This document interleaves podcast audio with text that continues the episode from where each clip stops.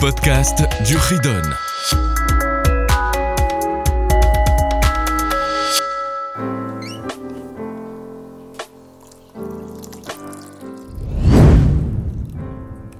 Bonjour les enfants, nous revoilà pour la suite, chapitre 201, les lois du Revel ou Mazik. Revel, celui qui blesse, blessure corporelle, blesse son prochain. Mazik, qui endommage, qui cause un dommage à un objet qui appartient à son prochain. Il y a en effet une seule mitzvah, mitzvah 481, c'est Din Chovel Bachavero, celui qui cause un dommage à son ami, ou cause un dommage soit corporel, soit matériel, il doit rembourser comme on verra par la suite. Ça se fait dans le Din tout le temps et partout. Alors, voici les détails et les explications de la mitzvah. Commençons par les dommages corporels. C'est-à-dire celui qui blesse une personne, qu'il soit grand ou petit. Il doit rembourser à la personne endommagée, à celui qui a causé le dommage, cinq sortes de remboursement. Comme on verra par la suite. Donc, il y a un dédommagement par cinq catégories bien distinctes. Ce, ça se faisait lorsqu'il y avait un beddin et pas n'importe quel beddin. C'est un tribunal, un tribunal de rabbanim, mais un beddin mousmar. Mousmar, ça veut dire qui vient, qui a eu la smicha des grands sages de la génération depuis Moshe Rabbeinu. La smicha, c'est, on retrouve ça dans la Torah, c'est écrit samach il mettait les mains sur les élèves, donc il donnait de sa force. C'est ce que Moshe Rabbeinu a fait pour Yoshua, etc. Donc, il faut qu'il y ait une suite depuis Moshe jusqu'à ce Beddin. Malheureusement, aujourd'hui, nous n'avons plus de réellement de Beddin Mousmar avec depuis cette smicha ou de maître en élève. On a posé la main depuis Moshe Rabbeinu. Alors, premier remboursement, c'est le Nezek. Le Nezek, c'est-à-dire le dommage causé. Celui qui blesse son ami lui a coupé, endommagé un membre. D'une manière à ce que la personne ne pourra plus utiliser ce membre endommagé. Le Bédine, le tribunal, va évaluer la valeur d'un membre. Alors, comment on pourrait évaluer la valeur d'un membre? Ça se faisait de la manière suivante, on allait au marché des esclaves. Grâce à Dieu, aujourd'hui, il n'y a plus d'esclaves, à l'époque cela existait, il fallait voir quelle est la valeur d'une personne. Cette même taille, cette carrure, cet âge, et cette personne, combien elle valait avec tous ses membres, et combien elle valait avec ce membre manquant? Donnons un exemple. Un esclave en bonne santé, dans son âge fort, vaut 100 000 euros. On lui a coupé une main. Il perd 20 000, il ne vaut que 80 000. Donc, il a perdu 20 000 euros de valeur. Ces 20 000 euros, c'est ce que la personne devra payer. Ça, c'est première catégorie de dommages. On a une deuxième catégorie, c'est le tsar. Le tsar qui veut dire la souffrance. Alors, comment évaluer une souffrance? C'est intéressant. Combien une personne est prête à payer pour ne pas souffrir. Alors tout dépend. Il y a certaines personnes qui supportent plus la douleur que d'autres. Il y a certaines personnes qui sont prêtes même à subir une douleur si on leur donne de l'argent. Tout cela a rentré en compte et par rapport à ça, le bête dit le tribunal évalué combien on allait donner à cette personne le dédommager pour ce qu'il a souffert. Troisième, la guérison. La guérison qui veut dire, il fallait euh, payer le, le médecin, bien sûr. Comment il allait être soigné. Donc toutes les dépenses médicales faisaient partie du remboursement et du dédommagement que la personne qui avait causé le dommage allait rembourser. Ce calcul se faisait au préalable, c'est-à-dire dès le départ. Le Baïdin allait calculer, voici combien cette personne aura besoin, c'est une fourchette, oui, il aura besoin pour être soigné. Et selon ce que le Bedin avait évalué, la personne qui avait endommagé devait payer tout d'un coup, dès le départ, pour qu'il ait de quoi se soigner jusqu'au bout. Si maintenant ça avait coûté plus, tant pis. C'est sur le compte de la personne qui a subi le dommage. Si ça coûtait moins, il n'était pas obligé de lui rendre, il gardait toute la somme. Puis, quatrième chose, on a ce qu'on appelle le chevet. Chevet, c'est l'immobilisation de la personne. Le chômage, c'est-à-dire qu'il ne pourra plus travailler.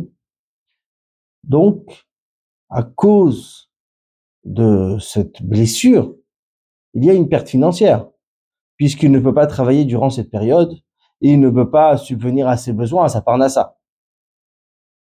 Là, également, il devait dédommager le temps où cette personne ne pouvait pas travailler. Alors, comment le calculer? Ça venait aussi d'une manière très particulière. Première hypothèse. Une blessure qui vient sans perte de membre.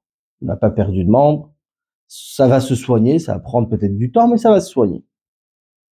À ce moment-là, sera, on va calculer les jours où il ne va pas travailler, euh, par jour, le temps nécessaire. Mais s'il y a une perte de membre, peut-être il ne peut plus faire le même travail. S'il ne peut plus faire le même travail, je ne peux pas rembourser la même chose, puisque ce travail qu'il effectuait, il ne peut plus le faire. Donc bien sûr, on va calculer le nombre de jours, mais cette fois-ci, dans un travail qu'il pourra effectuer avec la blessure. Et c'est comme ça qu'on évaluera. Alors évidemment ici, ça se faisait aussi, c'était une fourchette.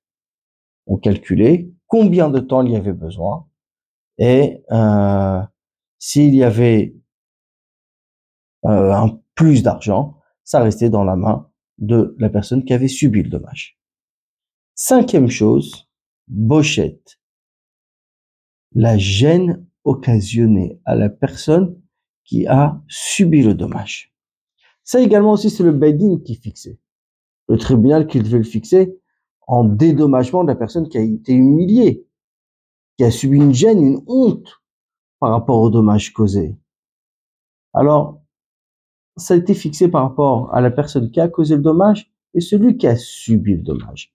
C'est-à-dire, si la personne qui a causé le dommage est une personne grossière,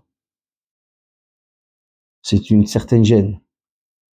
Si c'est une personne d'un certain statut importante, c'est une autre gêne. Si la personne elle-même qui a subi le dommage est une personne importante, ça a une valeur. Personne moins importante, ça a une autre valeur. Donc la gêne dépend de plusieurs paramètres et ces paramètres étaient fixés selon le Bedin. Quelqu'un a causé un dommage, malheureusement. Il doit rembourser, bien sûr, selon les cinq règles que nous avons citées. Mais cela n'empêche pas qu'il doit demander le pardon. Il a tout payé. Il doit quand même s'excuser auprès de la personne à qui il a causé le dommage et pour, il doit obtenir son pardon pour que ça, ça lui soit pardonné aussi auprès d'Hachem. Ça, c'est pour le dommage corporel. Concernant le dommage matériel, je cause un dommage à un objet, il faut payer l'objet, il faut le rembourser évidemment. De manière générale, c'est même si je n'ai pas eu l'intention de causer un dommage. Je n'ai pas eu l'intention de casser ou d'abîmer cet objet. Seulement, il faut que ce soit dans le domaine et dans la possession de celui qui a été endommagé, qui a subi le dommage. Si c'est dans le domaine et dans la possession de la personne qui cause le dommage, là, il sera coupable uniquement s'il l'a fait volontairement. C'est-à-dire, Rouven casse un outil. Casse cet outil de Shimon Mais quand il est chez Shimon, le Rouven effectue des travaux chez Shimon, il utilise un outil à Shimon chez, chez lui à la maison. Là, il devra bien sûr payer, même s'il n'a pas eu l'intention de causer un dommage et d'abîmer cet outil. Par contre, si Shimon vient chez Rouven avec l'outil, donc Shimon vient chez Rouven avec tous ses outils, et Rouven casse l'outil de Shimon chez lui, chez Rouven. Donc là, il devra payer uniquement s'il a eu l'intention d'abîmer. Il y a aussi le Hezek chez Einon Nikar, c'est-à-dire ce dommage qui n'est pas reconnaissable, qu'on ne voit, qu'on ne voit pas à l'œil nu. Selon la Torah, un homme doit payer, doit rembourser seulement si c'est visible. Si ce n'est pas visible, il est exempté, il ne doit pas payer. Par exemple, il mélange du vin pas cachère avec du vin cachère, ce qui rend tout le vin pas cachère. Et on ne peut plus boire ce vin. Mais ça ne se voit pas puisque ça ne se voit pas, on ne voit pas de différence dans le vin, a priori, on ne doit pas payer selon la Torah. Donc, Chachamim, nos sages, ont exigé qu'il devra quand même rembourser. Cela s'appelle un knas, une punition que les Chachamim ont donnée. Il y a la dénonciation. Celui qui va informer les autorités concernant notre juif et le dénoncer à ces autorités il va, à cause de cela, amener une perte financière. C'est assaut, c'est interdit. Même si on va dénoncer un juif, un rachat qui fait des avérotes, etc. Et même s'il embête d'autres personnes, c'est une faute très grave, au point même qu'il est écrit que le Moser, celui qui dénonce aux autorités un autre juif, n'a pas de part dans le monde futur. Chapitre 201, niveau 2. Bonjour les enfants. Voici pour ces quelques halachot concernant les dommages et intérêts. Celui qui blesse un juif, un Shabbat. Il y a une règle dans la Torah. Je punis la punition la plus importante et la plus grave. En blessant ce juif Shabbat, il a transgressé le Shabbat. Et puisqu'il a transgressé le Shabbat, il est passible de la peine de mort pour la transgression du Shabbat. Donc, puisqu'il a une grave punition qui est la peine de mort, je ne vais pas le punir, il devient exempté de la punition des dommages et intérêts, donc il ne va pas payer. Par contre, s'il a blessé le jour du Yom Kippur, Yom Kippour, même si c'est les mêmes règles que le Shabbat, c'est un autre digne, une autre punition. C'est la punition de Karet, le retranchement divin. Mais là, par contre, il devrait également payer le dommage. Pourquoi? Parce que cette punition de Karet, de retranchement divin, c'est du ciel. Et la punition du ciel ne vient pas enlever la punition matérielle ici-bas. Donc, il devra quand même rembourser le dommage. Celui qui effraie son ami lui fait peur. Et à cause de cette peur qu'il a, qu'il lui a causée, il est tombé malade. Le béni, le tribunal, ne va pas lui faire payer un dommage. Par contre, du ciel, il a quand même quelque chose à se reprocher, il est chayav. Donc il doit dédommager.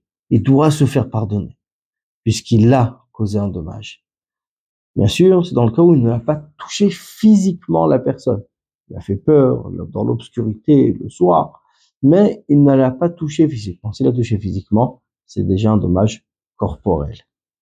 De la même manière, il crie dans l'oreille de son ami.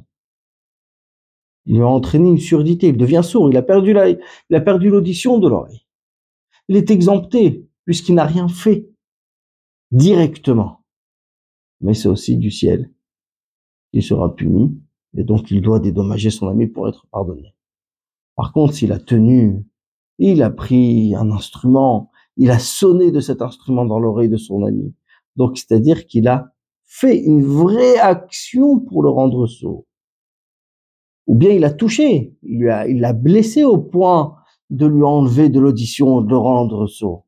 Là, il devra, bien sûr, payer sont dommages. À combien il est important de faire attention à autrui, aux dommages qu'on pourrait causer, même de manière par inadvertance, intentionnelle. On avait, on ne voulait pas le faire. Pourtant, la Torah nous demande de faire attention à ceux qui nous entourent. À la prochaine!